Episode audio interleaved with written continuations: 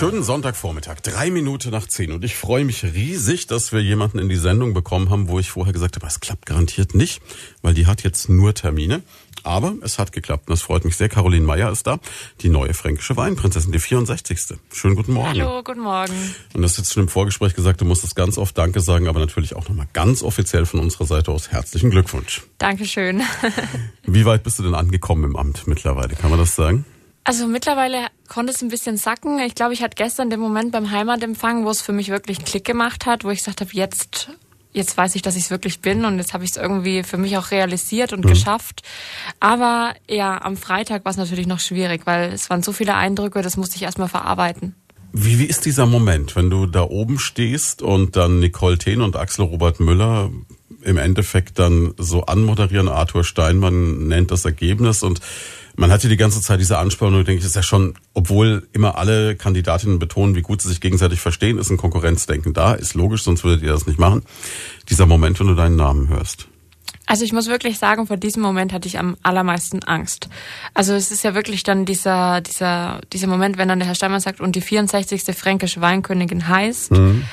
Und ähm, es war, es war es war so komisch irgendwie. Also ich konnte es gar nicht wirklich, ich kann es gar nicht in Worte fassen. Das ist natürlich, man hofft, man zittert, das Herz rast und ähm, dann ist mein Name gefallen. Es war Wahnsinn, ja.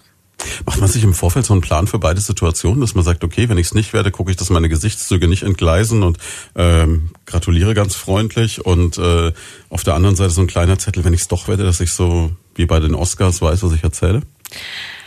Also ich bin beides im Kopf mal durchgegangen vorher. Mhm. Meine Reaktion natürlich auch, ähm, ja, dass man eben klatscht dann für die anderen und sich nochmal umarmt. Das finde ich ganz, ganz wichtig. Mhm. Ähm, was ich dann aber sagen wollte, ähm, ich wurde dann ja ganz kurz danach auch interviewt, mhm. habe ich mir vorher nicht überlegt, das habe ich dann spontan gemacht, aber für diesen Moment, wo dann wirklich dieser Name fällt, hatte ich schon so zwei Wege im Kopf vorher. Mhm. Was auch interessant ist, ist ja, es gab keine Stichwahl. Das heißt, das Ergebnis war im ersten Wahlgang relativ klar. Das ja. ist schon der Ritterschlag, ne? Ja, über 50 Prozent im ersten Wahlgang. Ich hätte auch nie damit gerechnet, aber anscheinend war es dann doch eindeutig und mhm. ja. Ist ja gut, man, man sagt ja immer fairerweise, es werden keine Stimmenzahlen bekannt gegeben, was ich auch ganz gut finde, weil das einfach auch fair ist für die anderen beiden immer. Genau. Und aber natürlich schon toll, wenn man es im ersten Anlauf dann schafft. Ja, ne? ja, ja, Wahnsinn. Ja, hätte ich auch nie damit gerechnet, wobei ich auch Stichwahl ist natürlich, wenn man in die Stichwahl kommt, ähm, man weiß, man muss dann, man hat eine Frage und dann mhm. muss man abliefern. Das ist natürlich noch mehr Druck als dann bei den vorherigen Fragerunden. Von daher bin ich ganz froh, dass ich es ohne überstanden habe, ehrlich gesagt. Ja, man hat ja sowieso die Situation, dass man so auf einen Tag nach einer riesen Vorbereitungszeit, einer langen Zeit, einfach auch am Punkt sein muss und wie du gerade eben sagst, dann eben abliefern muss. Das ist ja auch ein bisschen tagesformabhängig. Genau, vielleicht. es ist auf jeden Fall tagesformabhängig.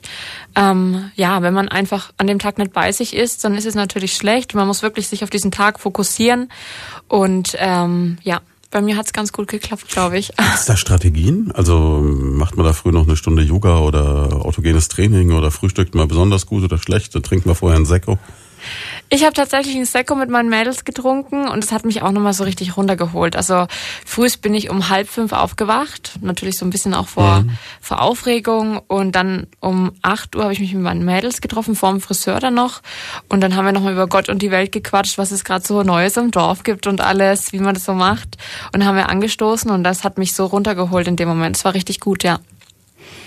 Und dann ist der ganze Tag eigentlich so fast ein bisschen ferngesteuert, kann ich mir vorstellen. Ja. Man, man wird gebracht, geholt, gemacht, getan. Ne? Ja, und man man sieht so viele Leute, ähm, ja, das ist das sind so viele Eindrücke, die kann man gar nicht auf einmal fassen. Ich muss mir auch die Wahl jetzt nochmal anschauen, weil ich wirklich gar keine Ahnung mehr habe, was ich überhaupt gesagt habe und äh, ich möchte natürlich auch nochmal die anderen irgendwo hm. auch sehen. Äh, aber ja, erstmal sacken lassen und verarbeiten und dann schauen wir weiter. Also ich war vor, ich glaube, drei Jahren mal dabei und was mich verblüfft hat, ist, das war damals noch mein Frankenseele in Pfalzheim, diese also man kriegt, glaube ich, den Stellenwert des Ganzen erstmal vermittelt, wenn man bei dieser Wahl dabei ist. Was das eigentlich für ein Event ist, das ist unglaublich. Also ja. Wie, wie Axel Robert Müller richtig gesagt hat, fast nach den Franken eigentlich das zweitgrößte, wenn ja, nicht größer. Ja, der Geschäftsführer vom Fränkischen Weinverband sagt immer der fränkische Feiertag dazu. Und das finde ich eigentlich einen schönen passenden Begriff auch, weil dann doch so viele Winzer auch wissen wollen, wer ist jetzt die neue Vertreterin für den Frankenwein.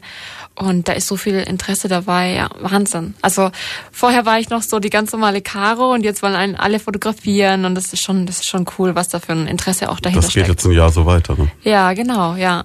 Ist schon heftig, ja. Nee, es ist auch so, ähm, was mich damals äh, auch so ein bisschen umgetrieben hat am Ende, war ganz banal die Frage, ich war heilfroh, dass die Polizei nicht auf die Idee kam, in den Ausfallstraßen von Veitshöchheim überall eine Alkoholkontrolle aufzustellen. Oh ja. Weil das ist ein alkoholisches Vergnügen, so eine Wahl, ne? Wobei, man muss sagen, also die Fans, sag ich mal, die, mhm. die mitkommen, die fahren ja immer mit dem Bus, mhm. von daher gibt's da schon mal keine Probleme.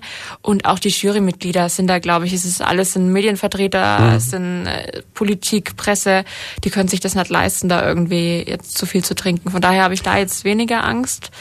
Ja, aber es ist natürlich schon, du, du, du sitzt da da und jede, jede Bewerberin hat ihren Wein, dann gibt's vorhin Empfang, dann gibt's, also du musst schon ein bisschen so äh, anständig Selbstkontrolle betreiben, sonst kann es schiefgehen. Genau. Also ich finde es auch gut, dass unsere Weinprinzessinnen gar nicht so viel einschenken. Hm. Es ist ja immer nur so ein Probiererle, was da dann im Glas ist von jeder Kandidatin, aber bei uns waren es jetzt drei ähm, Weine, letztes Jahr waren es, ja, äh, sechs Kandidatinnen mhm. und eben eine Königin, die bringt ja auch nochmal ihren Wein mit.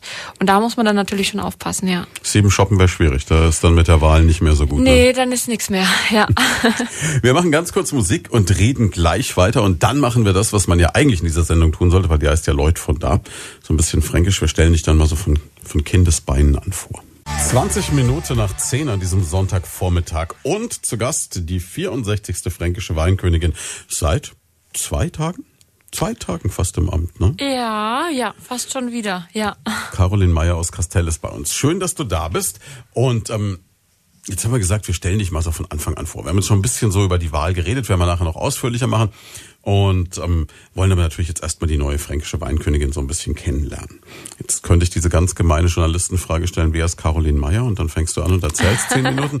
Aber ähm, 23 Jahre alt, Genau, 23 bin ich. Und auch aus dem Familienweingut dann. Genau, aus einem sehr kleinen Familienweingut. Wir haben zweieinhalb Hektar, mhm. haben auch noch Landwirtschaft dabei und ähm, ja, genau, da stamme ich raus. Das heißt, du bist auch so richtig im Weinberg groß geworden dann? Ja, ja, ich hab, tausche jetzt sozusagen wirklich so ein Jahr äh, die Gummistiefel in äh, Pumps und Kleid ein. Also ich bin wirklich, ich stehe eigentlich tagtäglich im Weinberg oder mhm. auch im Keller und ja.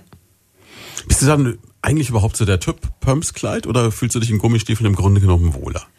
Also ich bin der Typ schon. Ich mhm. mache mich, muss ich ganz ehrlich sagen, auch jetzt ja am Wochenende, wenn man mal bei Freunden ist oder feiern geht oder so, schon gern schick. Von mhm. daher habe ich mich auch wirklich drauf gefreut. Ähm, und ja. Das ist cool. Ja klar, das ist natürlich jetzt die perfekte Ausrede zum Shoppen. Ne? Ja, genau. Man braucht jetzt ganz viele verschiedene Outfits, weil man kann nicht immer in den gleichen Sachen auf dem Foto sein. Ja, ja. Also ich freue mich schon, äh, wenn es dann ans äh, Kleider raussuchen geht. Und zwei habe ich schon vorher gekauft, weil mhm. ganz unbevor, äh, nicht, also dass man mhm. gar nichts hat, wollte ich jetzt auch nicht. Ähm, und zwei hatte ich schon im Voraus und ähm, bin jetzt erstmal gut gerüstet, ja. Ja, das geht heute auch noch zum verkaufsoffenen Sonntag, habe ich schon Genau, gehört, ne? genau, das habe ich heute noch vor. Mal sicherheitshalber vorbeischauen, vielleicht ja, findet sich ja was. Ne? Vielleicht. Ne? Ja, das heißt aber, war dann von klein auf so dieser Wunsch da zu sagen, ich will was mit Wein machen? Also wird man da so, wächst man da so rein oder wird man da auch so ein bisschen reingedrängt? Also das ist immer so eine Frage, die ich mir überlege. Also ich glaube, so toll das ist, gibt es ja manchmal schon diese Situation im Sommer, wo du sagst, oh, alle anderen gehen jetzt zur Eisdiele oder an den ins Schwimmbad oder so und ich bin halt die, die wieder mit der Familie im Weinberg sitzt. Also das habe ich mir eigentlich nie so wirklich gedacht, muss ich sagen. Ich okay. bin jetzt so der Freibadgänger, ehrlich gesagt. Von daher war das immer okay für mich.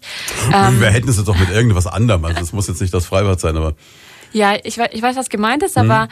ähm, ich glaube, wenn man das wirklich lebt und liebt, dann geht man da irgendwo auch auf und mhm. weiß, es gibt im Sommer einfach so diese Zeit, wenn es 35 Grad hat oder so, dann geht man ja früh um 5 nach aus dem Weinberg mhm. und geht dann bis um 11 und abends geht's ja nochmal los und kann dann Mittag ein paar Stunden vielleicht auch mal einfach äh, für sich sein oder nochmal eine Stunde schlafen. Mhm. Ähm, und man weiß, dann musst du einfach abliefern. Und auch in der Lese ist es ja so, dass man hat man nochmal nur drei, vier Stunden Schlaf und dann geht's wieder weiter, dann geht's wieder raus aber ähm, du lebst es in dem Moment und dann ist es auch okay. Und im Winter ist ja auch ein bisschen mehr Zeit zum Durchschnaufen. Also Winter kann man dann ruhig auch mal in Urlaub gehen und ein bisschen mehr Zeit mit der Familie verbringen. Und im, im Sommer willst du ja auch diese perfekten Trauben auch mhm. hinarbeiten und dann gibst du alles dafür und das ist okay. Du wächst auf mich jetzt so unheimlich zielstrebig, relativ tough und so, so, so klar orientiert und ehrgeizig. War Schulzeiten alles auch so? Also hast du das wirklich alles so straight durchgezogen? Ja, doch. Also ich sag mal so, in der Schule war ich schon immer ja, ich war nie die Beste, weil den Anspruch mhm. hatte ich immer nicht, aber ich war immer im, im vorderen Drittel, sag ich mal, dabei. Ähm, aber wenn es um die Sachen ging, die mir einfach wichtig sind, dann habe ich schon geguckt, dass ich es irgendwie hinkriege und habe dann mich auf mein Ziel fokussiert und dann dafür auch alles gegeben. Ja. Bist du dann jemand gewesen, der in der Schule eher was tun musste oder ist du eher so zugeflogen? Ja, so zugeflogen. Mhm, okay. Äh, ehrlich gesagt, ich bin so eine, die immer alles auf den letzten Drücker macht. Also ich mhm. habe dann für die Schulaufgaben immer so abends dann nochmal alles angeguckt und dann nochmal über Nacht gelernt, wenig geschlafen und es mhm. hat immer funktioniert. Kurzzeitgedächtnis vollgepackt. Und ja, ganz genau. Mhm. Ja, also ich war nie eine, die dann immer vorher schon vier Wochen angefangen hat, jetzt vor Abschlussprüfungen oder so zu lernen, sondern immer so kurz vor knapp und dann habe ich das so durchgezogen und bin eigentlich auch, ja, ehrlich gesagt, immer so durchs Leben gekommen. Hat ja ähm, funktioniert bisher. Genau. alles gut, alles richtig gemacht. Ja, ja. Ja, und dann ähm, kam irgendwann die Entscheidung zu sagen, okay, ich möchte den Familienbetrieb irgendwann mal übernehmen. Das ist mhm. ja auch so eine Überlegung, die man für sich selber treffen muss. Ich weiß nicht, ob der, der Wunsch deiner Eltern sehr stark da war oder ob die gesagt haben, Mädchen, mach, worauf du Lust hast. Und ist auch die Frage, ob, ob du jetzt gleich gesagt hast, okay, ist mein Ding oder auch vielleicht lieber doch nicht. Also meine Eltern haben es wie immer komplett offen gelassen, tun sie auch heute noch. Mhm. Ähm, die sagen, Caro, schau, wo dein Weg hingeht. Ähm, für uns ist alles okay, selbst wenn wir die Weinberge oder wenn wir jetzt den Familienbetrieb aufgeben müssen. Das ist aber ein, ein Riesenvorteil, ne? weil du hast es ganz, ganz oft, gerade so im mittelständischen Bereich hier bei uns, dass halt wirklich dieser Druck da ist, du musst und das ist toll, wenn deine Eltern das so hinkriegen. Genau. Also sie haben teilweise sogar gesagt, überleg dir es gut, du weißt, wie viel Arbeit dahinter mhm. steckt. Wir wären dir überhaupt nicht böse. Natürlich weiß man, dass der Papa natürlich stolz wäre, wenn man was macht, ganz klar. Ähm, also vom, bei mir war es schon immer wirklich, dass ich selber wollte und nie, dass meine Eltern irgendwie gesagt haben, du musst jetzt und mach das und ja. Das ist tatsächlich, glaube ich, trotzdem so ein Moment, wo für dich dann auf einmal klar wurde, jetzt mache ich's. Genau. Ähm, ich war mal essen mit der ganzen Familie und mein Papa hat da einen alten Schulfreund getroffen und der hat dann gesagt, Geld ist euer einzigstes Mädel, wer soll denn den Betrieb übernehmen? Ähm, und dann habe ich gesagt, ja, wieso ich nicht? Ne? Es gibt ja schon so viele erfolgreiche, starke Frauen auch in der Weinbranche. Und dann habe ich irgendwie für mich entschieden, ich fange jetzt mit der Winzerlehre an und bin jetzt da, wo ich jetzt bin, ja. Und das auch wirklich durchgezogen dann. Also ich meine, ja. mit 23 fertige Winzerin ist ja auch Respekt. Ne? Ja, ja doch. Ja, ich habe ähm, nach der Realschule direkt zwei Jahre eben meine Lehre gemacht, hm. habe dann noch ein Jahr als Geselle gearbeitet in dem Weingut, noch ein bisschen Erfahrung gesammelt und die letzten zwei Jahre habe ich dann nochmal meinen Winzermeister und meinen Weinbautechniker gemacht. Ja bessere Voraussetzungen als Weinkönigin kann es eigentlich gar nicht mehr geben. Das ne? stimmt, ne? ja. Ja. Ich freue mich auch mal, dass ich mal wieder als Winzerin wirklich auch Weinkönigin sein mhm. darf.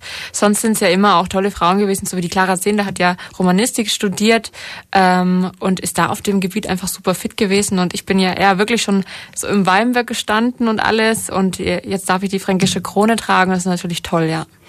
Klar, und, und dir kann natürlich auch keiner ein X für eine U vormachen oder so, ne? Ich meine, bei Fachfragen. Ja, bei Fachfragen wird es wahrscheinlich schwierig, mich irgendwie auf dem falschen Fuß zu erwischen. genau.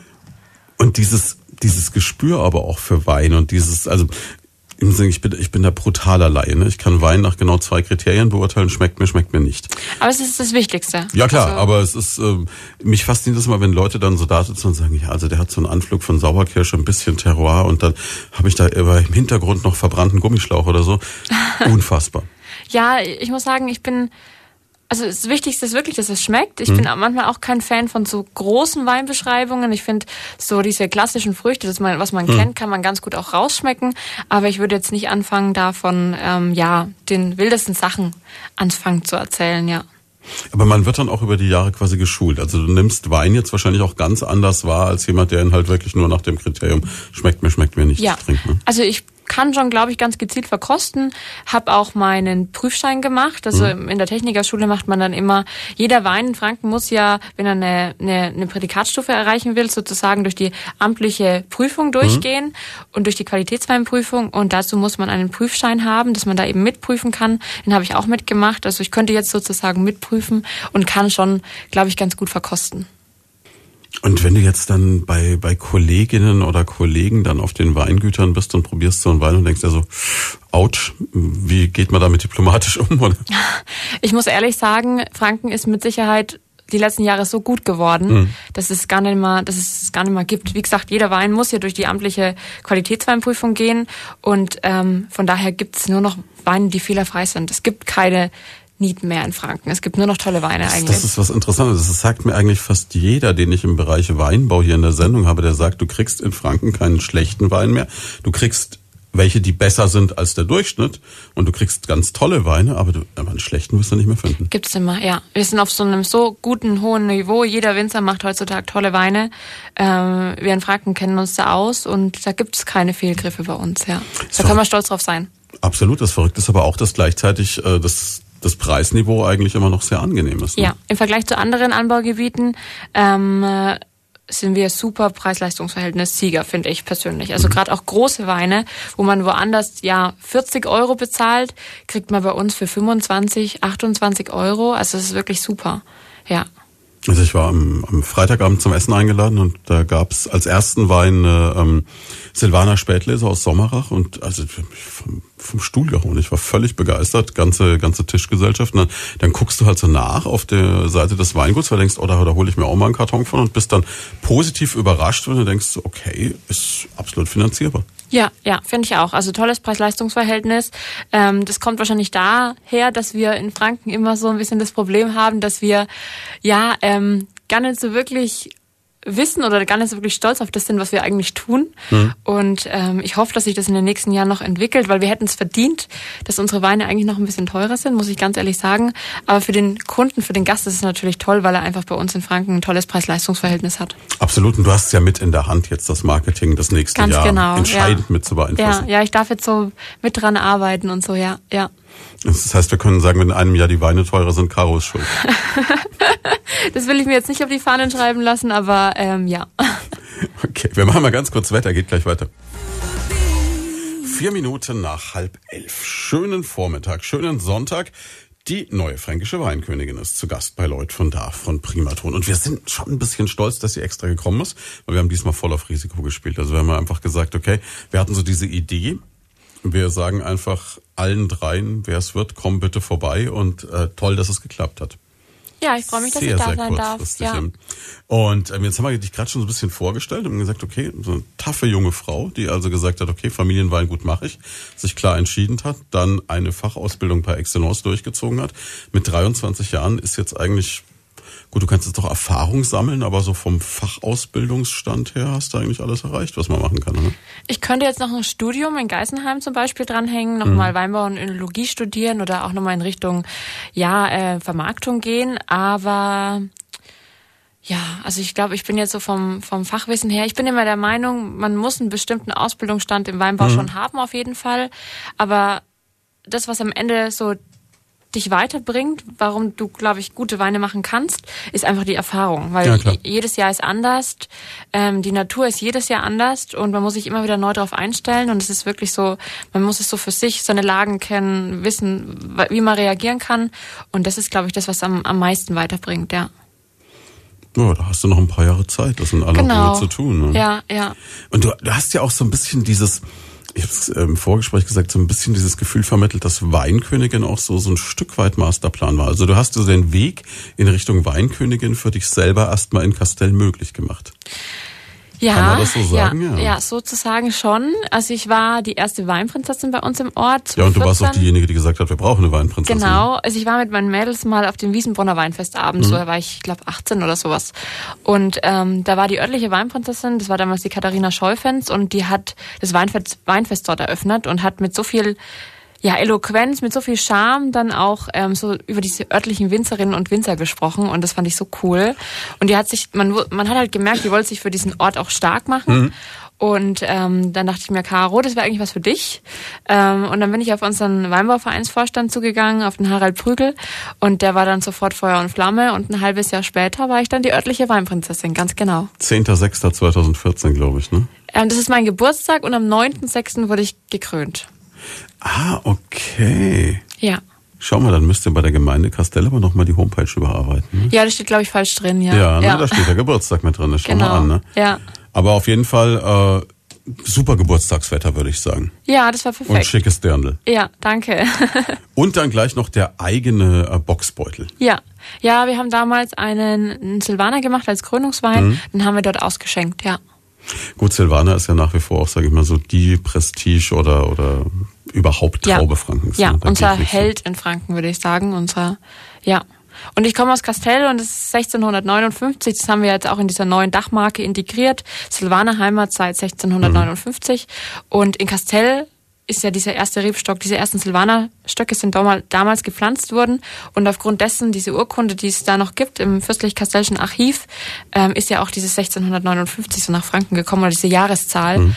Und deswegen geht bei mir eigentlich, oder muss es natürlich in Castell Silvaner sein. Und dann noch als Gästeführerin da auch das komplette Fachwissen. Das heißt, du kannst auch jeden da einmal durch den Ort führen, ihm alles zeigen. Ja, das, das könnte ich theoretisch, ja. nee, ich habe ähm, auch während meiner Weinprinzessinnenzeit dann eigentlich gemerkt, wie sehr mir dann ja, dieser Kontakt zu fremden Menschen auch erstmal über den Wein, Wein mhm. baut so oft auch Brücken, dann Spaß macht. Und in dem Jahr war ich bei Marco Schmachtenberger in Randersacker ein Jahr, habe da ein bisschen Erfahrung gesammelt und gearbeitet und der hat ist auch Gästeführer mhm. und hat gesagt, Caro, schau mal, ähm, da gibt's wieder eine Anmeldefrist, es wird wieder ein neuer Gästeführerjahrgang ausgebildet. Melde dich doch da an, das habe ich dann auch getan und er hat dann von der Arbeit her das so gemacht, dass ähm, wir wir das koordiniert haben und ich konnte dann so meine Ausbildung machen und bin seitdem begeisterte Gästeführerin. Gut, auf den Mund gefallen bist du nicht. Insofern kann ich mir vorstellen, dass das gut funktioniert. Ja, doch, ja. Hast du denn einen Lieblingswein? Also, jetzt kommt wahrscheinlich Silvaner, könnte ich mir vorstellen, ne? Ähm, für Silvaner schlägt schon so ein bisschen mein Herz, aber man probiert ja, als Winzerin so viel durch, so viel von anderen Kollegen auch und es ist mir super wichtig, dass es immer auch so ein bisschen abhängig ist. Also, wenn man jetzt Freitagabend mit Freunden zusammensitzt und der Wein war jetzt in dem Moment perfekt, dann ist mhm. es so die nächste Woche noch so mein Lieblingswein, aber dann geht's immer weiter. Ich probiere so viel aus, dass ich das gar nicht so richtig fassen kann. Und du hast jetzt nicht eine Sache, wo du sagst, das ist mein Ding oder eine Rebsorte, wo du sagst, das ist jetzt mein absolutes Ding. Ähm, also mit Silvaner probiere ich schon viel aus und momentan auch gern mal eine trockene Scheurebe. Also wenn mhm. ich jetzt irgendwo auf einem Weinfest bin und da gibt's eigentlich alles, dann gehe ich in Richtung Silvaner, auch was Besonderes darf sein, oder in Richtung trockene Scheureben. Also ist so gerade mein Go-To mhm. sozusagen. Ansonsten, ja, war ich schon immer offen für alles. Ja. Aber jetzt so süße Weine, wäre das dann was? Äh, nee. Okay. Also ich bin typisch fränkisch und trinke schon eher trocken. Mhm. Es darf auch mal gerne ein spritziger, ein frischer Riesling sein, der so ein bisschen ins Halbtrocken auch geht, der einfach, wo dieses süße Säurespiel perfekt ist, ähm, wo es für den richtigen Moment einfach passend ist im Sommer, wenn es warm ist. Aber süß ist nix für mich. wenn du, wenn du im Ausland unterwegs bist, mhm. traust du dich dann auch so an ausländische Weine ran oder hast du so wie in diesem alten Gerhard Polt-Film, ich weiß nicht, wirst du nicht mehr kennen, man spricht Deutsch, wo er mit Nordheimer Vögelein Boxbeutel am italienischen Strand sitzt. Ähm, Nee, da bin ich offen für alles, alles. ja. Ich finde auch, man muss sich auch in Richtung mhm. mal neue Welt orientieren. Man muss gucken, was macht die ganze Welt für Weine. Finde ich extrem wichtig. Und ja, auch entweder in der Ausbildung oder in der Technikerschule haben wir da schon im Sensorikunterricht auch viel schon die große neue Welt durchprobiert. Von daher kenne ich mich da auch schon ein bisschen aus, würde ich ja, sagen. Ja gut, da geht ja eine ganze Menge jetzt mittlerweile. Ne? Argentinien und Co., die machen ja, ja wirklich... Ja, Neuseeland. Ich habe auch zwei Technikerkollegen, ähm, den Michael Melber und den Andreas Fröhlich, die sind gerade in Australien.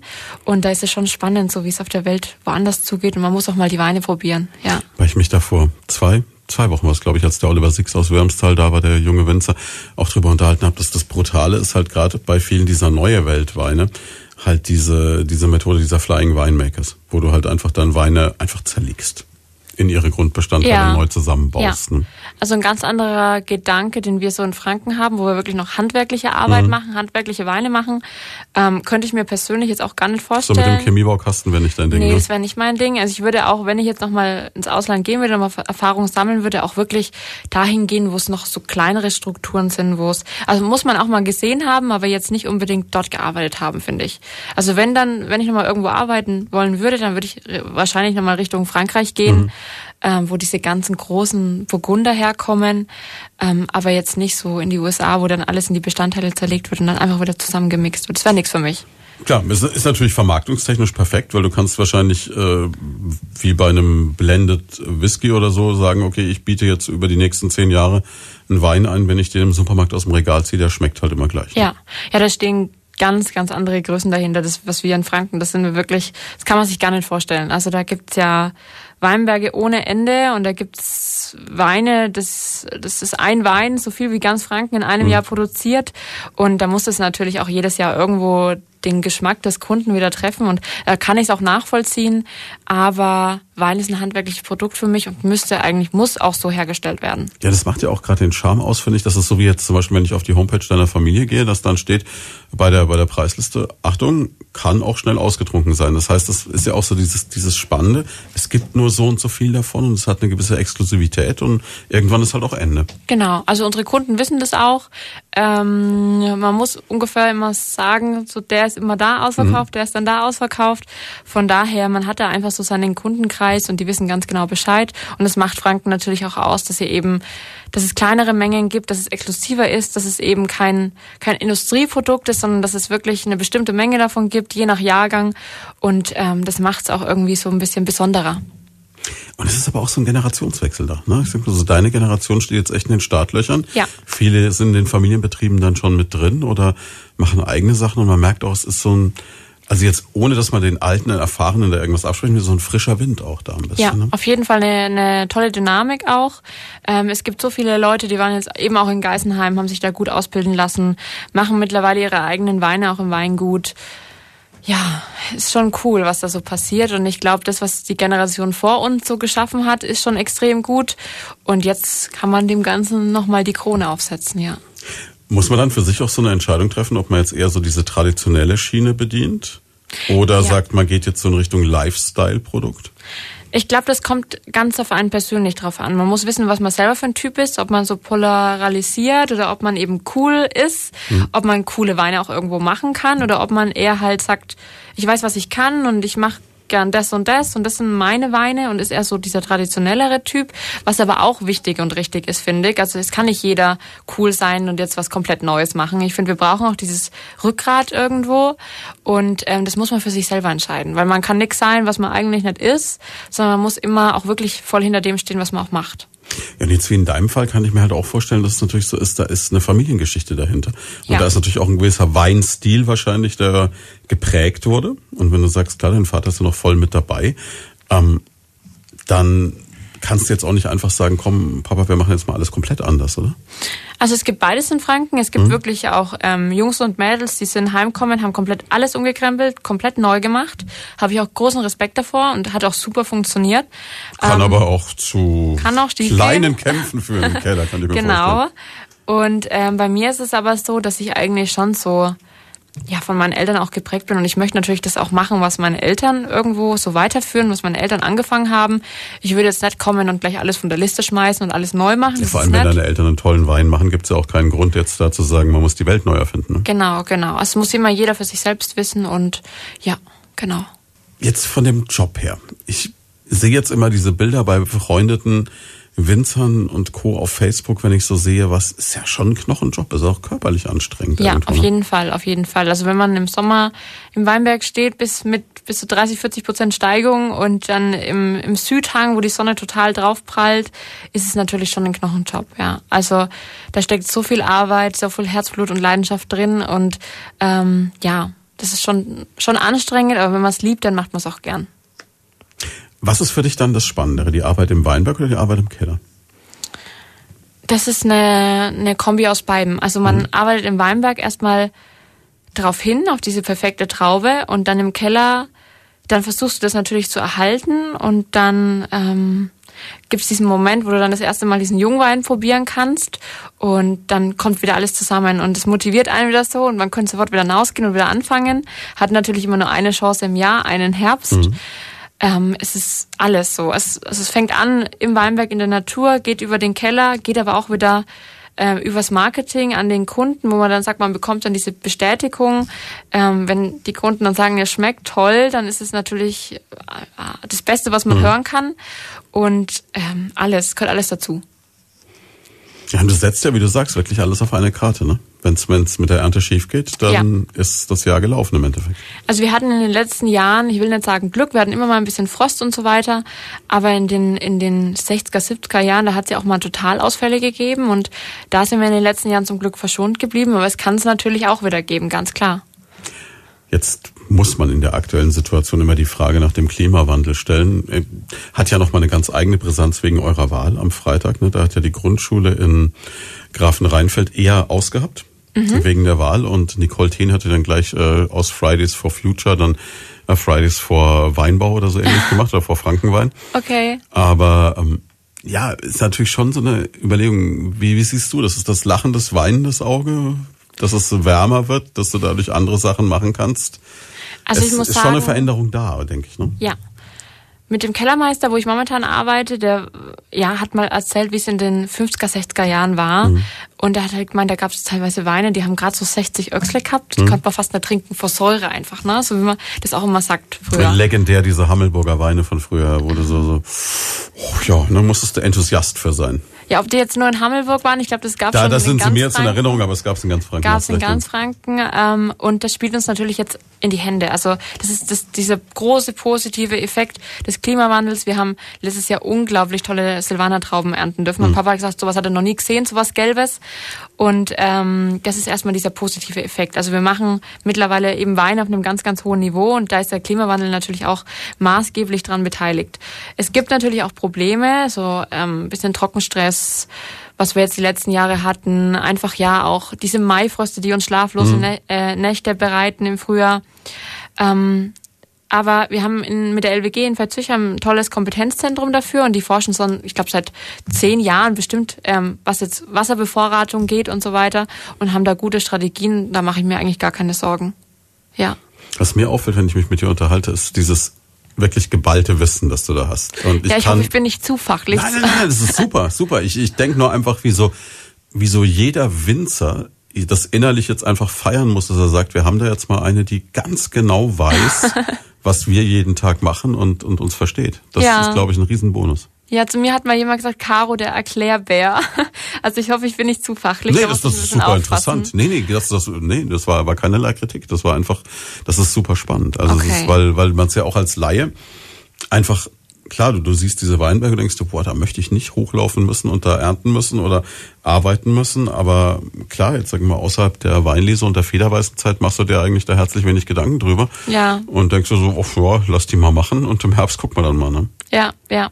Ja, es steckt schon so viel Arbeit dahinter und deswegen bin ich umso stolzer drauf, dass ich jetzt eben ein Jahr für die fränkischen Winzerinnen und Winzer auch dafür werben darf und vielleicht oder den einen oder anderen davon eben auch erstmal überzeugen kann, dass das so viel Arbeit drin steckt und dadurch natürlich auch so eine Art Mehrwert schaffen kann mhm. vielleicht oder für was tun kann, mich dafür einsetzen kann. Und es freut mich, ja.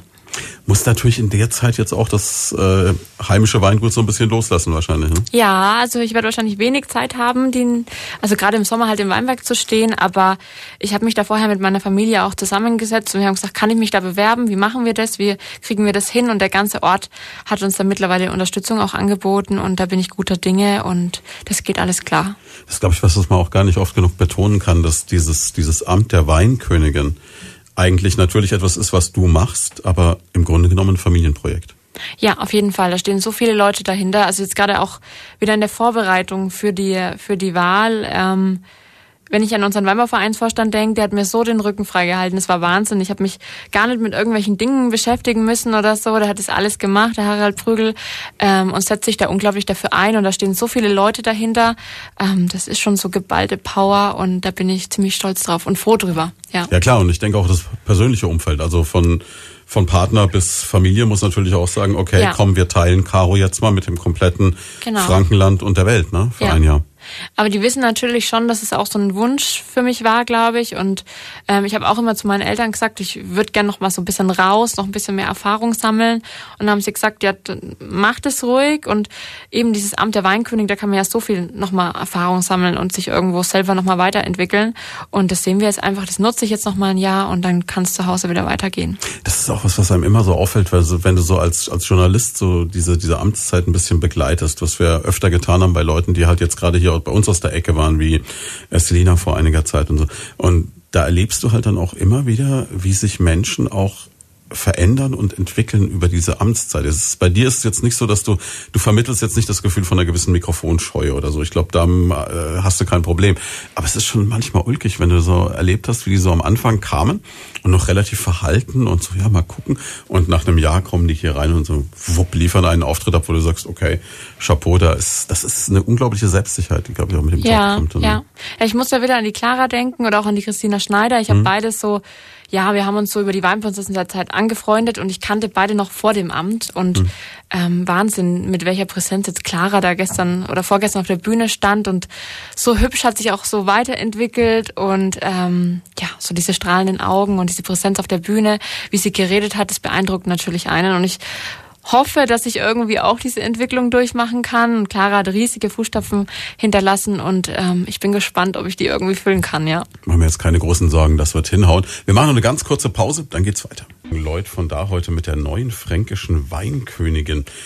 Wir haben überhaupt noch nicht darüber gesprochen, Caro. Ah ja, Caroline Meyer aus Castell, falls Sie jetzt was eingeschaltet haben und es tatsächlich noch nicht mitbekommen haben sollten, aber ich habe es gesehen, du warst in der Bild, du warst in der Welt, du warst überall eigentlich, ne?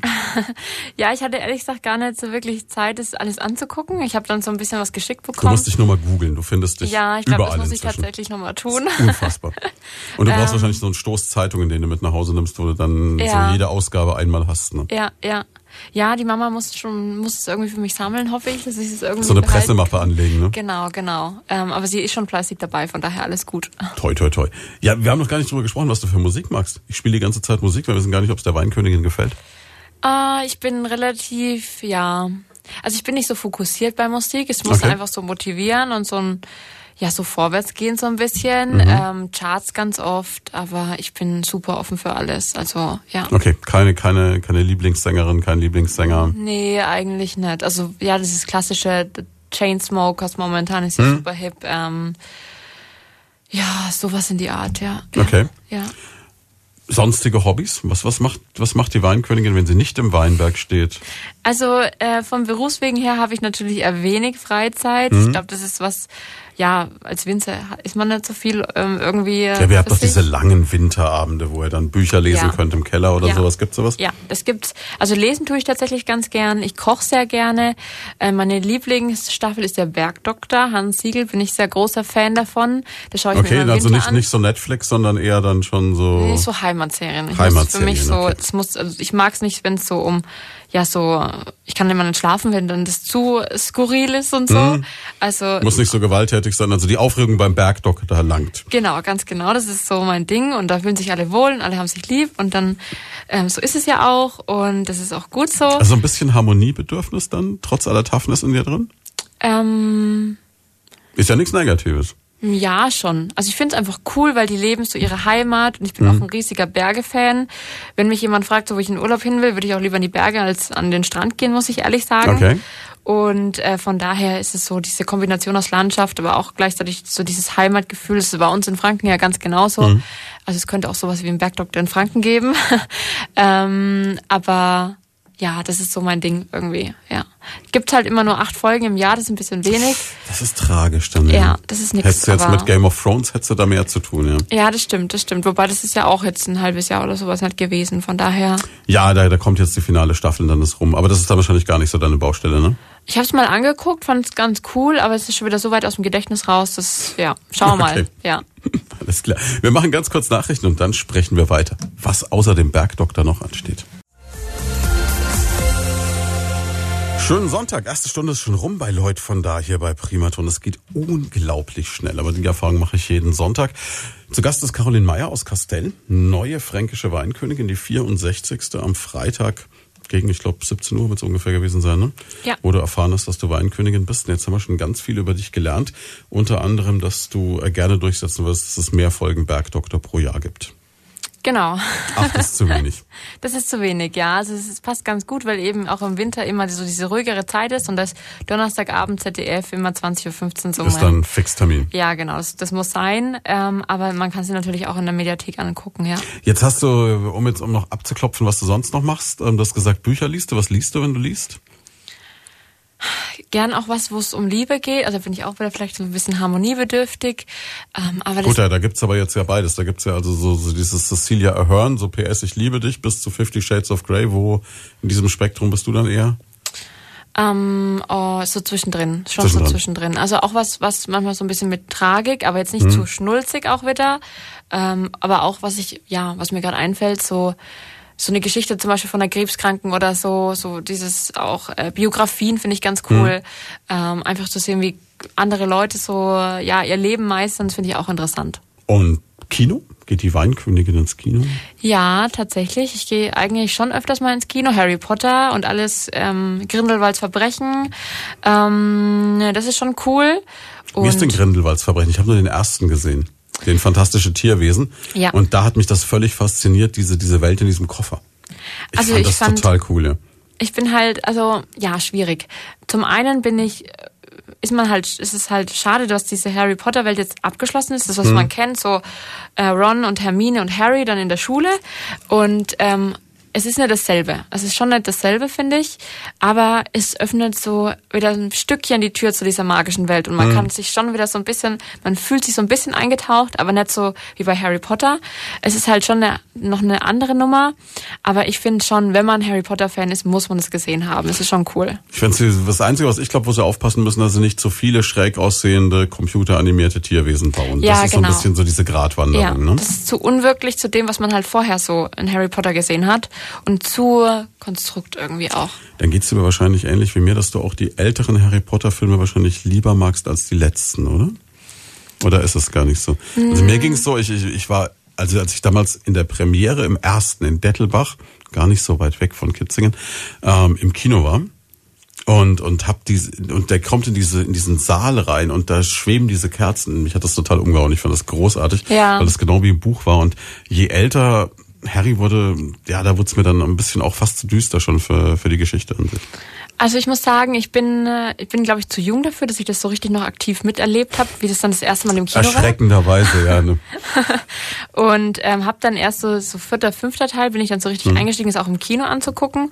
Und ich bin gar nicht so acht damit aufgewachsen. Ich glaube, das, wo ich für mich Harry Potter entdeckt habe, war erst so vor vier, fünf Jahren, da habe ich angefangen, diese Hörbücher zu hören. Und Welche von beiden? Die mit Rufus Beck oder mit die Rufus, Beck. Rufus Beck? Ja, ja. finde ich viel also besser gibt, vom Sprecher her. Ja, es, es gibt zwei. Es sind beide für sich interessant gemacht, aber Rufus Beck ist halt unfassbar, ne? Diese, ja. diese Menge Stimmen. Ja, ja. Das ist fand ich toll. Genial. das hat mich da so richtig gepackt und seitdem bin ich auch erst so richtig Harry Potter Fan. Mhm. Vorher war ich es gar nicht so, habe auch die Bücher nie gelesen und habe bis jetzt auch die Bücher nicht in Buchform gelesen, sondern immer nur auf Audible eben als ähm, Hörbuch. Gut, aber Rufus Beck, das ist das ist ungekürzt. Also sowohl Rufus Beck als auch Felix von Manteuffel, die zweite Ausgabe sind glaube ich beide ungekürzt. Und ähm, insofern ja. musst du es fast gar nicht mehr lesen. Genau, gehört? ja, ja, das mache ich glaube ich auch immer. Also so, ich finde es halt cool, wenn man es immer anhören kann. Und gerade so zum Einschlafen ist es immer cool, wenn man dann ähm, ja einfach diese diese Schlafenszeit einstellt. Dann geht es 20 Minuten und dann kann man einschlafen und es bringt einen immer so runter und es, dann ist man in dieser Welt drin und alles gut, ja. Ja, aber es ist so wirklich Harry Potter ist wirklich das Phänomen, wo ich glaube, wo mir das Hörbuch am besten gefallen hat. Also besser fast als die Filme und besser als das gedruckte Buch. Aber das, das liegt nur an der Person von Rufus Beck. Also das ist schon wirklich ja, unfassbar. Ja. Ist cool, ja, ja. Wenn Sie es nicht kennen, hören Sie da mal rein. Ne? Aus GEMA-Gründen können wir es jetzt schlecht anspielen, aber es ist ziemlich großartig. Genau. Weil da gibt wirklich jeder Figur eine eigene Stimme. Also ja. ich frage mich, wer das gemacht hat. Ja. Und es ist so, man kann es dann greifen, wenn man es hört. Irgendwann ja. stellt sich was vor und es schafft irgendwie die Stimme. Keine Ahnung mhm, wie. Das ist schon echt faszinierend. Ja. ja. Okay, also wir gucken Harry Potter, wir gucken den Bergdoktor, wir lesen Liebesstories. Kochen als Hobby. Kochen ist, glaube ich, also das ganz, ganz viele Leute, die im Weinbau arbeiten, kochen auch gerne. Also das sind so Genussmenschen. Ja. Ne? ja, weil halt dieses Symbiose aus Wein und Speise unglaublich interessant ist und auch cool ist und Spaß macht. Und ja, ich bin auch so ein Genussmensch, esse gern Schokolade und so und oh ja, gerne alles, bin für alles offen. Das ist immer so toll. Alle, alle Mädels, die so Weinprinzessin, Weinkönigin sind, kommen hierher und erzählen, ich esse gern Schokolade. Ihr seht aber alle nie so aus. Wie macht ihr das? Ja, ich glaube, das liegt an meinem Beruf. Also ich bin halt schon viel unterwegs. Ich sitze fast nie, Takt mhm. oder bis jetzt habe ich nie gesessen. Ich weiß nicht, wie es als Weinkönigin ist. Aber ähm, dadurch konnte ich schon viel auch irgendwie essen und ja. Okay, das ist natürlich ein Vorteil, ja. Genau. So gesehen. Ja. Und bist du jetzt noch jemand, der so an diesen, diesen klassischen Regeln bei der Kombination Wein Essen festhält, der also sagt, zum Fisch nur Weißwein und das nur so und das nur so? Oder sagst du, kann man eigentlich gar nicht mehr sagen, dass es da feste Regularien gibt? Also es gibt schon so diese Tendenz, zu kräftigeren Gerichten wählt man auch einen kräftigeren Wein aus, mhm. weil einfach beides nebeneinander bestehen muss. Aber ich bin bei Kombination Wein und Speise ganz oft eigentlich nur Weißwein geprägt. Also ich wähle okay. ganz selten mal einen Rotwein aus. Ähm, das liegt, glaube ich, an meiner persönlichen Vorliebe, wobei es auch tolle Kombinationen gibt. Spätburgunder mit einem guten, richtigen, schönen Braten. Und das ist natürlich auch was Tolles. Aber sowas ist für mich eher immer so Weihnachten. Hm, okay. Aber wenn ich jetzt zu Hause persönlich koche, ist es in, ich würde sagen, 80 Prozent der Fälle immer ein Weißwein, den ich da auswähle. Mhm. Und dann ist es schon so, auf was ich auch Lust habe. Es muss natürlich immer so dem Gericht passen. Also du hast so deine Range, wo greifst du jetzt ungefähr zu. Und ähm, ja. Kann es denn auch passieren, dass, dass du einen Wein hast oder sagst, der ist so toll, da überlege ich mir jetzt, was koche ich, also dass der Wein vor dem Essen da ist? Gibt es das auch? Es gibt's nicht. Ich glaube, ich fange an zu kochen und dann gibt's immer diesen berühmten Löffel, wo ich immer wieder so mitprobiere, weil das mhm. muss man ja machen, abschmecken und so. Und dann kommt mir so der Gedanke, dann der richtige Wein dazu, dann gehe ich zum Regal, probiere schon währenddessen ich noch koche, eigentlich schon einschenken. Also wie ich, ich muss immer mich daran erinnern, dass du 23 bist, aber kennst du noch diese Kochsendung von Alfred Biolek? Uh -uh. Okay, Alfredissimo, guck dir das mal, wenn du das irgendwo im Internet findest, an. Bei dem hatte man, der hat auch immer das Weintrinken angefangen während des Kochens und du hast dann irgendwann so das Gefühl gehabt, er weiß nicht mehr so recht, was er kocht, aber er hat schon unglaublich viel Wein getrunken. Okay. ja, manchmal geht's mir tatsächlich auch so. Also das gehört für mich schon so dazu, dass man eben schon einen Schluck dazu trinkt, wenn man schon kocht. So dieser Vorgeschmack mhm. natürlich. Und das ist ja auch was total Nettes. Also jetzt äh, entweder zu zweit oder ja, allein vielleicht ist es ein bisschen riskant, wenn man anfängt Wein zu trinken beim Kochen, aber zu zweit oder mit Freunden ist das ja so, genau, so ein genau. super entspannendes genau, Ding auch. Genau, gehört auf jeden Fall dazu, ja. Wobei ich auch keine bin, die da wirklich abends eine ganze Flasche leert, auch zusammen ähm, mit meinem Freund nicht. Ja, bei uns bleibt meistens ja schon noch ein Shoppen in der Flasche drin. Ist natürlich immer schade, müssen wir dann am nächsten Tag trinken. Aber ähm, ja, Gibt's das Maß, Maß macht's einfach. Also wenn ich die Fachfrau da hab, das muss ich jetzt fragen. Gibt's da einen Trick? Wenn ich jetzt so eine so eine ja halbvolle oder viertelsvolle Flasche noch habe, was mache ich? Also es gibt natürlich immer so diese Mythen mit dem Löffel drin und Silberlöffel. Ich habe die Erfahrung gemacht. Das funktioniert nicht, weil Kohlensäure lässt sich von Silberlöffeln, glaube ich, nicht beeindrucken. Oder? Ja, genau. Ähm, ich habe die Erfahrung gemacht. Wir haben ja mittlerweile zum Glück in Franken, finde ich persönlich klasse, einfach immer diese Schraubverschlüsse und damit hm. kriegt man die Flasche ja wieder luftig zu. Ich bin ein riesen Schraubverschluss-Fan. Also das ist, hätte ja. ich nie gedacht früher. Aber du, du hast keinen Ärger mehr damit, dass das korkt. Du hast keinen Stress mit sonst irgendwas und Gut, das Einzige war, da habe ich mich auch mit Oliver Six vor kurzem drüber unterhalten, ist äh, diese Idee des, des Glasstopfens, aber das ist, glaube ich, einfach nicht gerade günstig. Genau, ne? ja. Ja, ich finde es auch Wahnsinn, wenn man sich überlegt, so in den keine Ahnung, 80er Jahren oder so, diese ganzen Weinfeste in der Region, die mussten immer, wenn sie den Leuten eingeschenkt haben, wenn jemand zum Stand kam, ja immer erst einen Korken ziehen, immer erst probieren. Also schon ein Aufwand und das kann uns zum Glück jetzt mit dem aber Schraubverschluss nicht mehr passieren. Du hast halt inzwischen, aber muss man jetzt auch sagen, auch Schraubverschlüsse, die ein bisschen stylischer aussehen als so früher diese, diese klassischen Literflaschen mit diesem äh, alten ähm, Mineralwasserflaschen Schraubverschluss, die es ja immer noch gibt. Ne? Ja das ist jetzt nicht so super attraktiv für eine festlich gedeckte Tafel, ne? Genau, also ja, wenn man jetzt mit Freunden oder so was ausgemacht zum Essen, dann stellt man sich natürlich auch immer schöne Flaschen. Ähm, perfekt wäre natürlich ein Boxbeutel auf den Tisch und da gibt's mittlerweile tolle Verschlüsse, wo es einfach ähm, schön aussieht, ja. Um jetzt, um jetzt völlig äh, querbeet in allen Themen zu springen, Boxbeutel. Alte oder neue Form?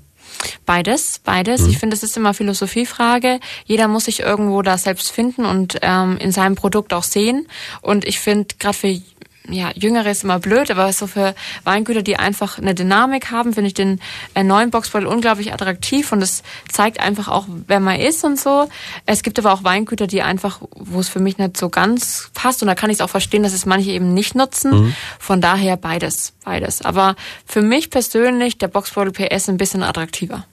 Also dieses kantige mit mit der mit der klaren Schulter gefällt dir besser als dieses ja. klassisch runde. Ja, ich finde es einfach, ich finde es cool, weil wir das geschafft haben, so eine fränkische Ikone zu schaffen mit dem neuen Boxbeutel und ähm, ja, das drückt einfach. Ja, und vor allem auch einer Designsprache eigentlich treu zu bleiben und trotzdem modern zu werden. Ne? Das genau. ist eine Riesenleistung. Ja, ja, es, ja, das ist halt auch wieder so, das drückt aus, was Franken gerade durchmacht, dies, diesen Wechsel, diesen mhm. ähm, diese tolle Qualitäten, stilsicher auf die Flasche gebracht. Der Boxbeutel ist stilsicherer geworden geworden und unsere Weine sind es auch und das finde ich eine tolle Kombination. Jetzt müssen wir trotzdem nochmal zurückspringen. Wir hatten gesagt, okay, wenn jetzt äh, Flasche halb voll oder viertels voll ist, klar, Schraubverschluss und dann ab in den Kühlschrank wahrscheinlich. Ja, ne? genau, in den Kühlschrank und dann, ja, ist er am nächsten Tag noch gut. Man kann ja dann probieren. Also hält sich locker ein paar Tage. Gibt ja auch diese Künstler, die dann anfangen und dann irgendwie mit Gas arbeiten und damit die Sachen ersetzen oder gleich von vornherein den Wein gar nicht. Also bei Korkflaschen kann man das ja machen, dass man nur mit so einer Nadel reingeht und dann. Genau. Coravin nennt sich das. Das ist schon nicht gerade günstig. Ne? Genau, das ist Profi-Werkzeug, sag ich mal. Das ist natürlich die beste Variante, ne? ganz klar. Aber das kostet ja ziemlich viel Geld und da mhm. muss man sich natürlich die Anschaffung auch überlegen. Ja. Gut, das lohnt sich halt, wenn du jetzt, was weiß ich, äh, genau. einen alten Petrus aus Frankreich hast und sagst, da du willst jetzt nicht das. an einem Tag auf einmal leer trinken, ne, aber sonst. Genau. Aber du sagst mal grundsätzlich Frankenwein am nächsten Tag geht auf alle Fälle noch. Wie viele ja, Tage überlebt er im Fall. Kühlschrank? Das kommt immer ganz auf den Wein drauf an. Manche sind ja von Haus auf schon ein bisschen ja oxidativer. Mhm. Da muss man natürlich aufpassen, gerade wenn sie schon ein bisschen gereifter sind. Ähm, aber in der Regel mache ich mir da gar keine Sorgen. Der überlebt, überlebt auf jeden Fall drei, vier Tage im Kühlschrank. Ja. Und im Zweifelsfall immer probieren und dann weiß man Bescheid. Ich beute jetzt mal völlig äh, Weinwissen aus, auch im Interesse unserer Hörer. Woher weiß ich, ob ich einen Wein dekantiere oder nicht? Das liegt am, ja, zum einen am Wein selbst. Hm. Ähm, bei großen Rotweinen ist es meistens der Fall und natürlich auch ähm, am Depot unten in der Flasche. Also klar, dann musst du ja. Genau, dann, dann sollte man schon, hm. weil es ist natürlich unschön dann im Glas. Aber das, manche Weine sind einfach ein bisschen verschlossener und brauchen erst so diese Zeit. Und man kann schon sagen, größere Rotweine, sag ich mal, da darf es eher sein. Und bei leichteren, einfacheren Rotweinen, bei die unkomplizierter sind, ähm, braucht es das nicht unbedingt. Weißweine eh kein Thema, ne? Ähm, bei Weißweinen schon. Es gibt Echt? immer, also gerade in Richtung Orange Wein, hm. ne, ist ja jetzt gerade Ist ein großer Trend jetzt, ja. Genau, super hip. Da ist es ganz oft auch schön, wenn man es dekantiert und es bringt dem Wein auch unglaublich viel, wenn er mehr Luft bekommt. Aber jetzt in klassischen, in frischen Weißwein, da macht es keinen Sinn. Ist Orange Wein, was, was in Franken kommen wird? Wir müssen es vielleicht mal, vielleicht erklären wir es erstmal ganz kurz für die Hörer, die es noch nicht kennen. Was ist Orange Wein? Orange Wein, das ist ähm, Wein, Weißwein, der hergestellt wurde wie ein Rotwein. Das heißt, dass die, der Most sozusagen hm. auf der Schale vergärt. Genau. Und es gibt dann diese orange-rote Farbe und durch diese, diesen Alkohol, durch, durch diese Alkoholentstehung ähm, werden natürlich auch Tannine und Phenole rausgezogen und der Wein hat sehr viel mehr Struktur, sehr viel mehr Dichte und Länge am Gaumen. Ist natürlich auch Geschmackssache. Also es ist cool, super cool, ist gerade auf jeden Fall im Kommen und auch im Trend, ähm, in aller Munde würde ich sagen. Ähm, aber man muss gucken, ob man da persönlich der Typ dafür ist, ob man sowas gern trinkt. Ich habe jetzt den Gegenentwurf äh, aus Frankreich vor kurzem getrunken. Das war, ähm, ich heißt, heißt glaube ich Blanc de Blanc, also wo du quasi äh, ein, ein Rosé oder einen, einen roten Wein dann äh, ohne dass Farbe reinkommt vergären lässt. Auch ganz spannend. Ja. Das heißt Blanc de Noir, genau. Blanc de Noir, genau. Genau, ah, ja. also Blanc ist ja weiß. Weiß und Noir ist, ist schwarz. Schwarz, ja. genau, das ist übersetzt. Und da nimmt man dann sehr helle Rotweine, also ich sag, denke jetzt an Spätburgunder, mhm. keltert die direkt ab, also beeilt sich wirklich direkt vom Weinberg auf die Presse und dann wird nur ganz wenig Farbe von der Schale herausgelöst und am Ende hat man weißen Wein und es ist dann der Blanc de Noir. Mhm, genau. Ja, wieder was getrunken, aber nicht gemerkt, wie er hieß. Ne? Das ist fatal, ja. Ja. so sollte man mal. Ja, aber dann und, und temperaturmäßig. Man sagt ja immer, dass heutzutage eigentlich gerade Rotweine eigentlich alle zu warm getrunken werden, weil früher hieß es immer genau, Zimmertemperatur genau. und die Zimmertemperaturen haben sich gewandelt. Ne? Genau, also ja, mittlerweile hat man ja so 21, 22 Grad auf jeden Fall hm. ähm, zu Hause und es ist zu warm. Also früher waren es halt noch so 16, 17 Grad und ähm, das ist so die optimale Trinktemperatur, also so ja 15, 16. Andererseits kriegst du auch jeden Weißwein tot, wenn du ihn weit genug runterkühlst, ne? Genau, ja. Also es kommt immer auch ganz drauf an. Im Sommer trinke ich gerne auch wirklich eisgekühlt, weil er, also wenn das Glas dann so mmh, anläuft, so ein das meine ich damit, dann, ja. Genau, weil einfach der Wein dann so schnell warm wird. Und ähm, ja, also man sollte schon darauf achten, dass es die optimale Trinktemperatur hat, aber ähm, ja, so streng wäre ich da jetzt auch nicht. Also es muss schmecken, das haben wir ja vorhin schon mal gesagt, mhm. es muss Spaß machen und es ist egal, ob er jetzt zwei Grad mehr hat oder zwei Grad weniger. Wenn du jetzt sagst, du kochst gerne und wenn du sagst, äh, der, der große Braten ist eigentlich eher so das Weihnachtsessen, was kocht die fränkische Weinkönigin gerne? Sehr gerne ähm, Pasta in mhm. allen Variationen, da bin ich gerade großer Fan davon, aber auch mal, hm, was soll ich noch so erzählen? Auch mal Spätzle, Käsespätzle, sowas in die Art oder auch mal, ja, eine Pilzsoße mit Spätzle zum Beispiel, mit vielen verschiedenen Pilzen, frischen Pilzen, das finde ich auch cool, aber viel auch eben Pasta und solche Sachen, ja. Gibt es so ein Lieblingsgericht oder irgendwas, was du sagst, wenn ich das koche, dann sind sie alle völlig begeistert? Ähm, eigentlich ganz klassisch, Spaghetti Carbonara oder ähm, Bolognese. Das finde ich ganz toll. Im Sommer am besten aus den eigenen Tomaten aus dem Garten. Das macht es natürlich ganz besonders gut. Dann noch ein gutes Hackfleisch ähm, von einem richtigen Metzger noch dazu. Ähm, und das Ganze schön zwei Stunden. Ein ich wollte gerade sagen, Bolognese, das ist eine Tagesaufgabe genau. unter Umständen. Ja. ja, auf jeden Fall zwei Stunden kochen lassen und dann schmeckt das richtig gut. Carbonara machst du wie? Ähm, man trennt zuerst ja die die Eier voneinander mhm. und hat dann quasi nur das, das Eigelb. Mhm. Und dann kommt Sahne rein, dann kommt Muskat rein, dann kommt Basilikum rein. Das ist so, ähm, das haben wir immer in der Gefriertruhe quasi mhm. eingefroren, kann man ein bisschen reinstreuen. Finde ich ganz gut. Dann hat natürlich Pfeffer, Salz ähm, und vorher noch den, den Schinken mit anbraten, dann auf die Nudeln drauf. Dann, ich mag es gern so ein bisschen gestockt, weil ich es nicht mhm. so gern roh mag, ehrlich gesagt. Und dann schmeckt es ganz gut, ja.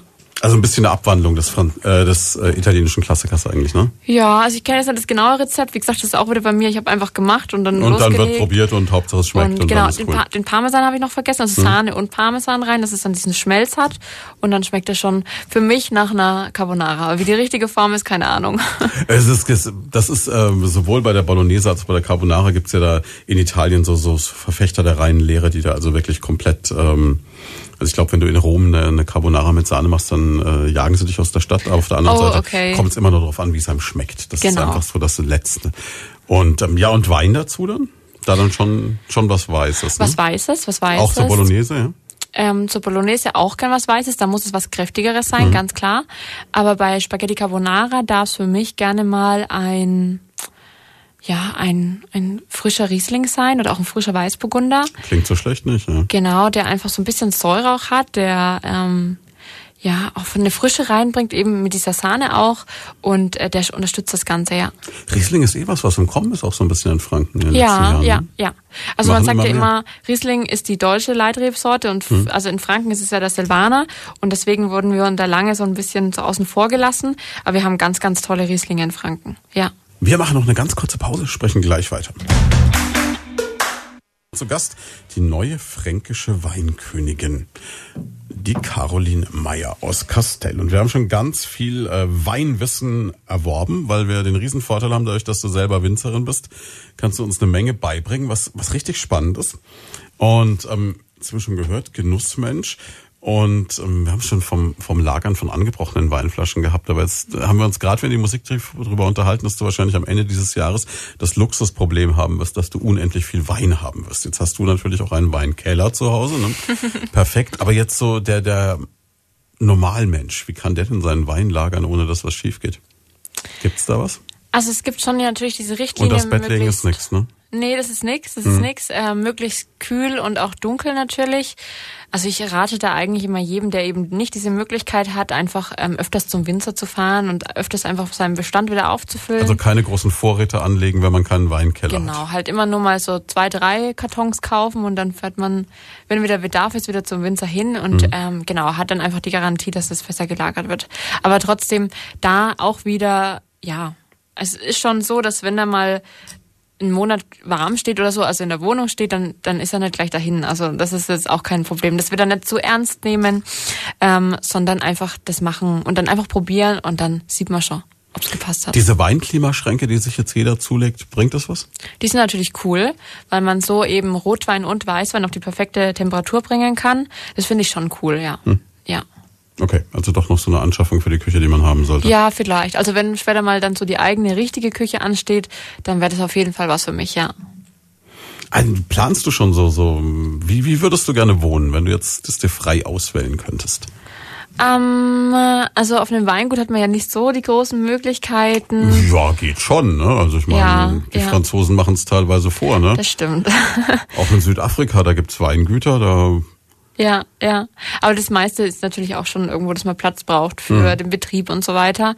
Aber, Aber man kann es auch ein bisschen schick ausgestalten. Also ich finde, ich finde gerade in Franken tut sich da jetzt auch mit Videotheken ja. und so in letzter Zeit. Also wow, wurde wurde vor genau. paar, sag ich mal vor vor 20 Jahren oder so noch gesagt, dass okay, Weingut am Stein in Würzburg ist so sticht so raus. Mittlerweile ist das immer noch toll, überhaupt keine Frage. Aber es gibt ganz ganz viele, die also ja richtig nachgezogen ja. und richtig Gas Sup geben. Super, ja. Also richtig schicke Sachen auch. Das ist natürlich toll.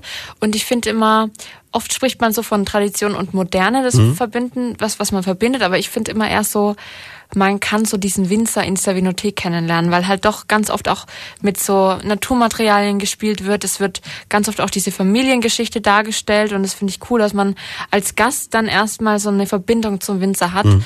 Und wenn man das dann architektonisch noch gut umsetzen kann, das ist natürlich cool. Bist du dann eher so Holzvertäfelung oder Sichtbeton? Beides, beides, beides ich finde okay. beides cool. Was ich ganz besonders schön finde, sind immer diese ganz großen, aus einer Eiche geschnittenen Tische. Mhm. So eine lange Tafel, sieht immer cool aus. Ich sehe schon exklusiven Geschmack in allen Lebensbereichen. Ja, doch. Man ist halt irgendwie geprägt, ja. Gibt Schlimmeres, ne?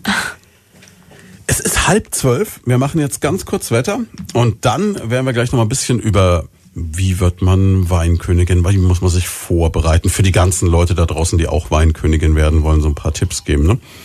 Machen wir jetzt gleich. Jetzt gibt es mal kurz den Blick aufs Wetter hier bei Primaton. Jetzt muss ich nochmal gucken, der Computer tut gerade nicht. Jetzt. Sonntagvormittag hier bei Primaton. Zu Gast heute die neue fränkische Weinkönigin Caroline Meyer aus Kastell. Ja, und Du hast ganz schön Stress zurzeit, fällt mir auf. Ne? Also du, du bist die ganze Zeit noch am Abarbeiten von allen Glückwünschen auf dem Handy. Also das müssen Hunderte sein, oder? Ja, ich muss mich heute Nachmittag nochmal ransetzen und nochmal wirklich alles durchgehen, ob ich schon jemanden, jeden geantwortet habe. Aber ähm, ja, da kam viel auf jeden es, Fall. Es gibt auch Schlimmeres, ne, als genau. das bearbeiten zu müssen. Aber und Terminanfragen trudeln rein, kann ich mir vorstellen. Ne? Ja, ja. Da habe ich zum Glück jemanden, der mir da behilflich ist, die Frau Zürn vom Fränkischen Mauerverband, die das Ganze so ein bisschen koordiniert und ähm, ja, das einfach ins Handy einträgt, dass ich weiß, wo ich zur richtigen Zeit sein muss. Und von daher, das macht es mir schon auf jeden Fall leichter. Ja, versuchen es ja alle. Ich habe es ja gerade auch probiert, muss ich ja ganz offen gestehen. Ne? Club kochender Männer in Bad Kissingen hat sich neu gegründet, wird am kommenden Samstag zum ersten Mal kochen. Sehr lecker. Die können auch Bolognese und Carbonara, kann ich dir schon sagen. Sehr also gut. wenn du wenn du mal probieren willst und ähm, haben auch gleich jetzt kam gleich die Nachricht vom Günther vom äh, vom Chef des Ganzen, der dann gleich so frag doch gleich mal, ob die nicht Lust hat im Herbst und ähm, du hast uns netterweise schon den Kontakt deiner Managerin gegeben, also wir kommen da drauf zurück. Und ähm, schöne Geschichte. Also, aber ich kann mir vorstellen, natürlich, jetzt will auch jeder, ne, dass Caro einmal vorbeikommt. Ja, ich glaube schon. Da kommt noch einiges auf mich zu. Also ja, ja. Du hast jetzt den großen Vorteil, du kannst sagen, es läuft eh alles nur über Management, also du kannst das selber gar nicht entscheiden. Ne? Genau, also es muss schon alles irgendwo auch über das Haus des Frankenweins laufen, weil ich bin ja auch die Repräsentantin irgendwo. Von daher immer die Anfragen dahin und dann kriegen wir es auf jeden Fall hin. Ich freue mich auf alles, ja. 400 Termine in einem Jahr, hast du vorhin gesagt. Ne? Ja, ja. Jetzt Rolle rückwärts zur, zum Amtsantritt. Also, wenn man sich jetzt entscheidet, okay, ich will fränkische Weinkönigin werden, ich bewerbe mich dafür. Wie bereitet man sich darauf vor? Gut, Fachfragen waren für dich jetzt so kein Thema, ne? Habe ich drauf? Ja, da hatte ich jetzt wenig, also schon Angst davor, aber da hatte hm. ich jetzt weniger Bedenken, sage ich mal.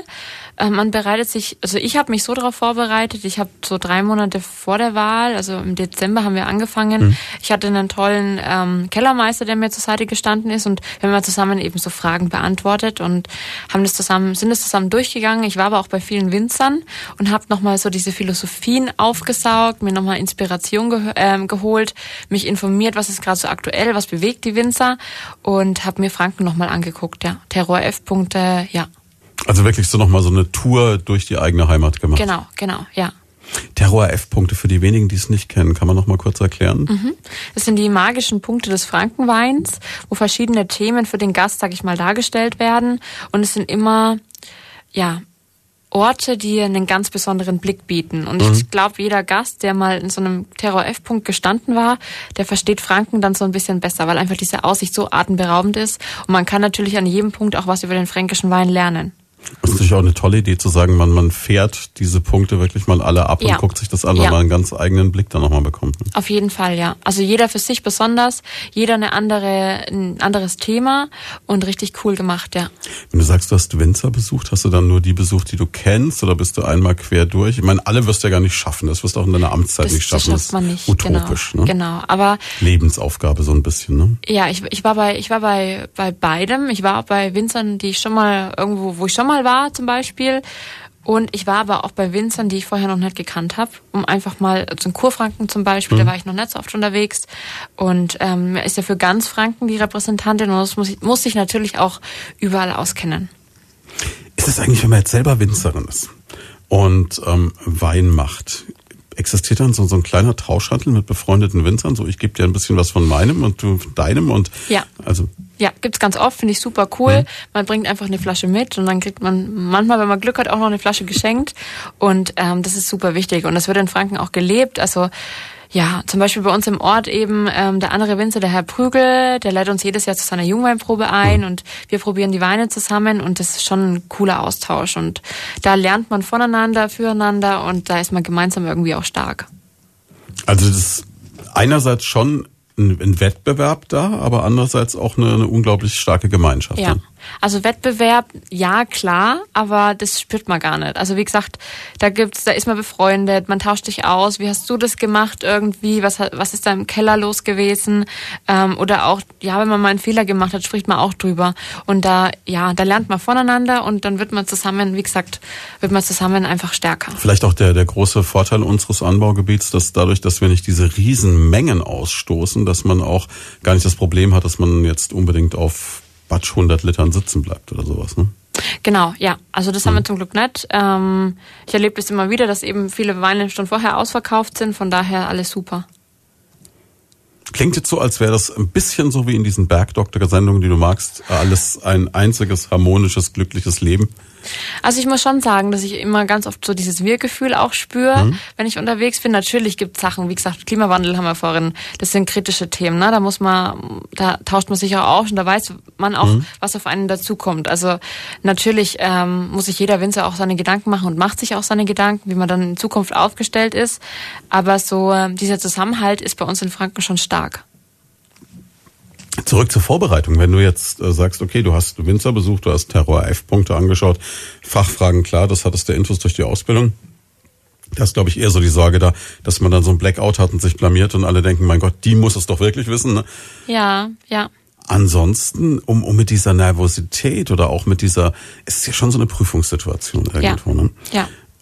Hast du da eine Strategie, wenn du sagst, da bleibt mal ruhig? Also ich hatte tatsächlich keine Strategie und hatte auch kurz bevor wir auf die Bühne mussten so einen kurzen Herzras-Moment, dass mein mhm. Puls ging hoch und ich war dann auch völlig so, da ja, da habe ich einen Flattermann bekommen, würde mhm. ich sagen. Und da dachte ich mir, oh Gott, wenn das jetzt da oben so ist, dann wird es nix. Und dann standen wir da oben auf dieser Bühne, waren das erste Mal da oben und die Moderatoren sind ja super nett und wollen einem mhm. nichts Böses und fragen auch die richtigen Nicole Fragen. Nicole Thien weiß auch ganz genau, wie das ist, weil die hat den Job auch schon gemacht. Genau. Und ähm, dann habe ich gemerkt, so auch wirklich bei den ersten zwei Fragen, bei dieser Talkrunde, bei der Lockeren, wie viel Spaß es eigentlich macht. Und das hat mich so beflügelt und mich den ganzen Abend irgendwie getragen, dass Nervosität dann kein, kein, schon ein Thema war, aber kein spürbares Thema mehr mhm. für mich. Ja.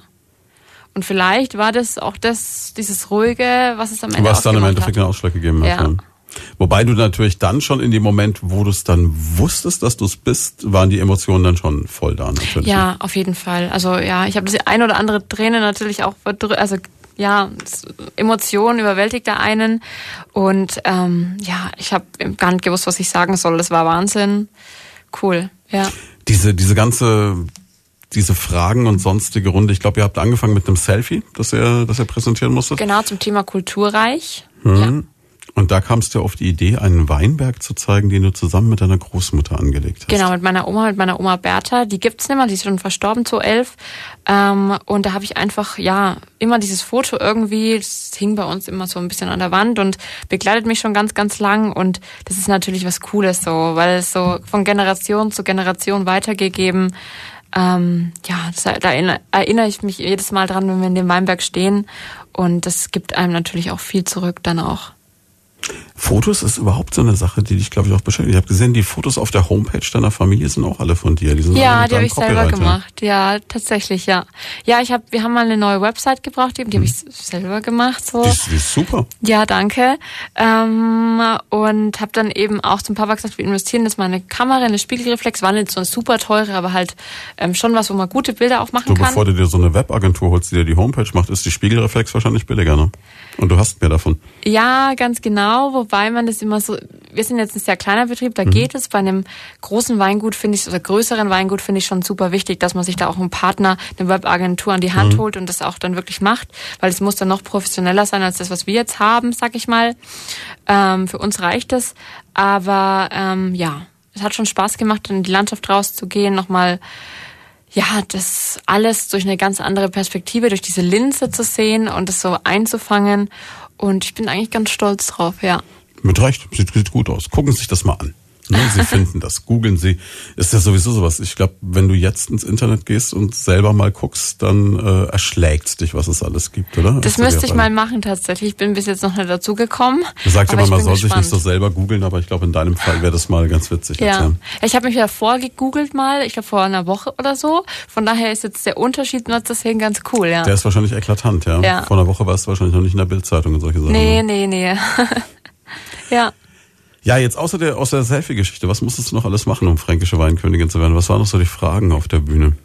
Also es gibt dann noch so eine Standardfragenrunde, wo jede Kandidatin dieselben Fragen bekommt mhm. und man sieht natürlich vorher nicht, was es für Fragen sind. Da ist es halt wichtig, dann auch fachlich sich irgendwie vorzubereiten und zu bestehen. Und dann gibt's noch den Wein, einen Wein, mhm. den man mitbringt. Was hast du ähm, mitgebracht? Ich habe einen sehr besonderen Wein für mich dabei gehabt, einen 2011er Silvaner mhm. vom Fürstlich-Kastellschen Domänenamt. Ich habe immer überlegt, als Kandidatin bringe ich mit sicher, wusste ich immer, ich bringe mal meinen eigenen Wein irgendwie mit aus meinem eigenen Familienweingut, aber habe dann vor ein paar Monaten den Wein dann auf der Arbeit probiert und dachte mir, Caro, das ist genau dein Ding. Ähm, weil es mal was ganz anderes ist. Es ist eben was Gereiftes, mhm. was schon ein bisschen mehr Tiefgang hat, ein bisschen mehr ja, bisschen mehr Cremigkeit einfach und das wollte ich unbedingt zeigen und es ist die erste ähm, oder es ist die Hommage an die erste Silvanerpflanzung in Castell. Also der Wein heißt Aprilis mhm. und im April 1659 ist der Silvaner gepflanzt worden und es hat natürlich super viel Tiefgang und dann war es der Wein für mich, ja. Aber schlägt da nicht dann der Papa zu Hause die Hände über dem Kopf zusammen, sagt Mädchen, da hast du hier äh, die halbe Weltöffentlichkeit, die auf diese Bühne schaut in Grafen reinfällt und dann nimmst du nicht den eigenen Wein mit?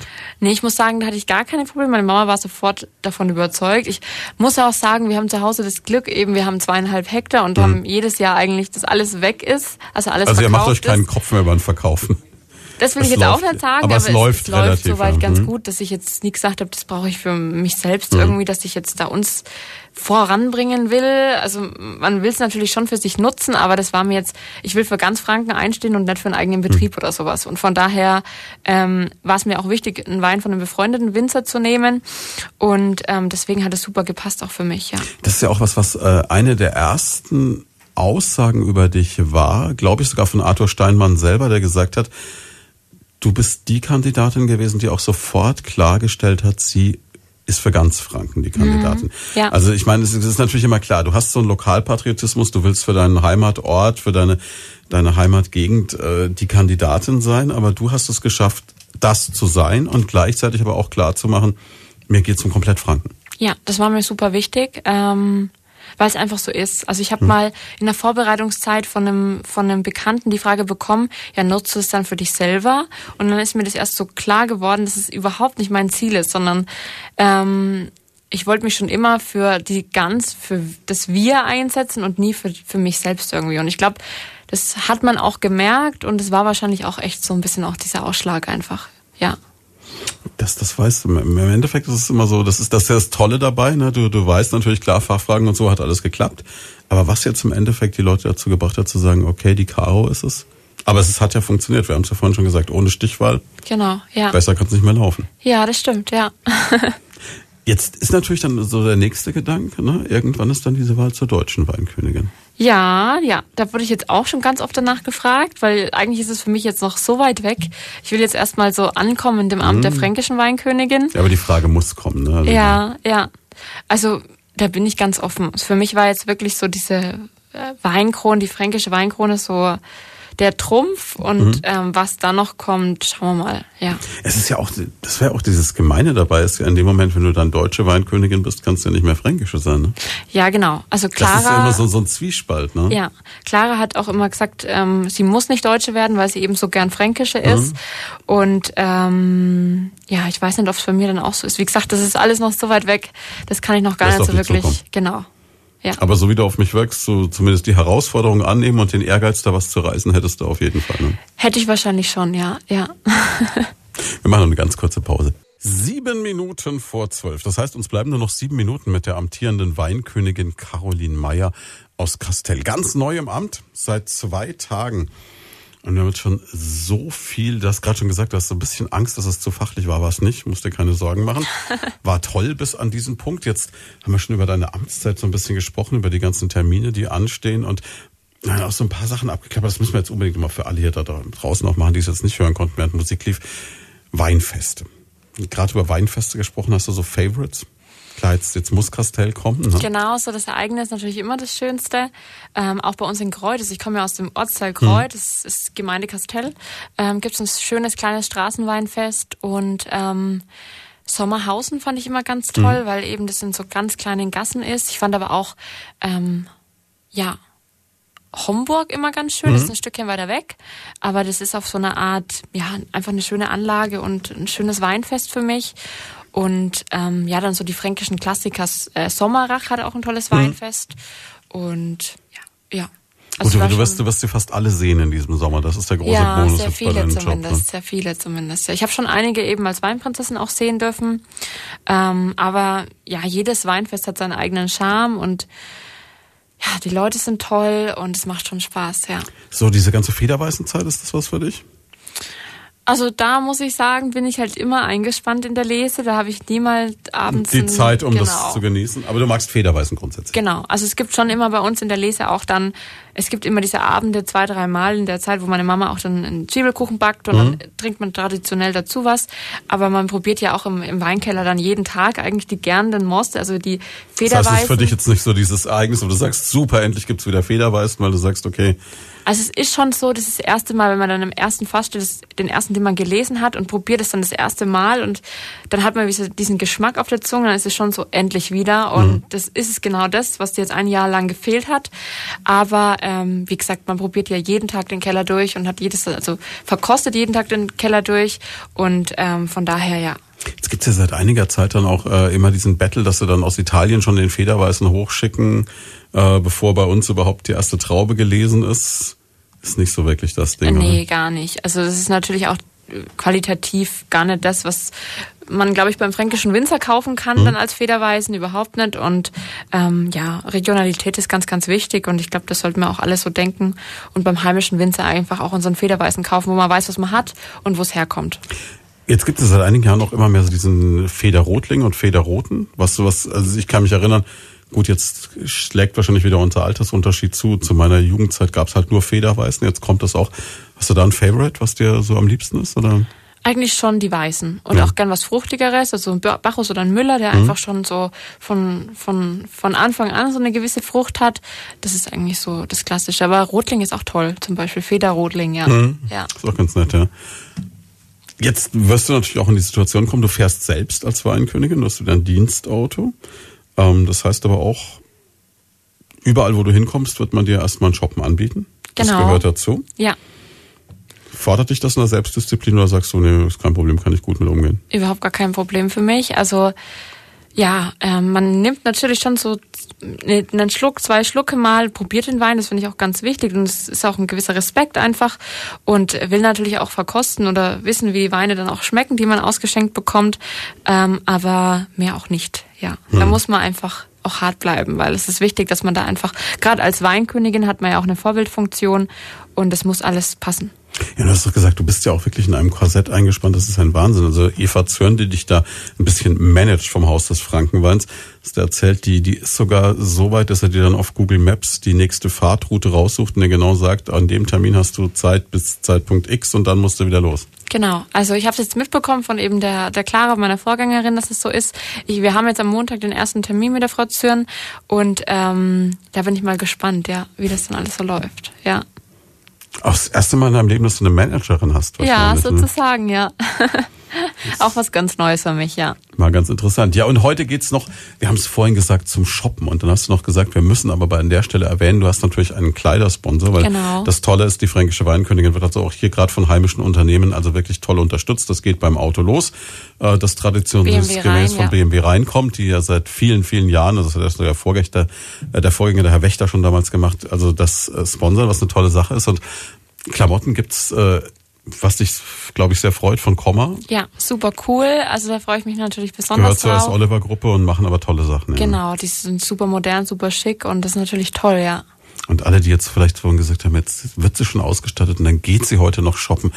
Das verraten wir jetzt mal und da können wir gleich deinen Sponsor glücklich machen, dass du heute in Schwarzach shoppen gehst und da ist verkaufsoffen bei. Genau. Wie könnte es anders sein, S. Oliver? Genau, genau. Und der ist auch Kommer dabei, ne? Also bleibt, bleibt in der Familie quasi. Genau, ne? genau. Aber jetzt erstmal so für diese, bevor dieser Termin kommt, dieser erste Termin mit Komma, brauche ich natürlich erstmal so eine Grundausstattung und deswegen kaufe ich mir vielleicht halt heute nochmal ein Kleid oder sowas, genau. Das heißt, alle Hardcore-Fans pilgern jetzt, nachdem wir das gesagt haben, nach Schwarzach und luren dann so vor der Umkleidekabine, was die Weinkönigin Neues shoppt. Hoffentlich nicht, hoffentlich nicht. Sie gibt doch Autogramme. Nein. vielen, vielen Dank, dass du da warst. Toll, dass es geklappt hat. Ich kann mir vorstellen, dass du eine Menge Termine hast, eine Menge zu tun hast und schön, dass du die zwei Stunden Zeit für uns hattest. Ich war gern da. Dankeschön für die Und du Einladung. darfst jederzeit und immer wieder kommen. Wir freuen uns Danke. und drücken dir die Daumen für ein tolles Jahr und ich glaube, das wirst du haben. Dankeschön. Dann noch einen schönen Sonntag, ne?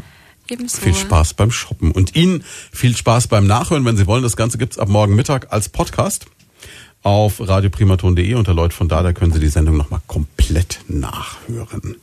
Jetzt gibt's noch na, eigentlich keine Musik mehr. Es ist eigentlich schon Nachrichtenzeit, danach gibt's sechs Stunden Musik mit dem Kollegen Jens Hübner, der Kultsonntag. Da haben Sie so viel zu hören, da können Sie die ganze Zeit mitsingen quasi.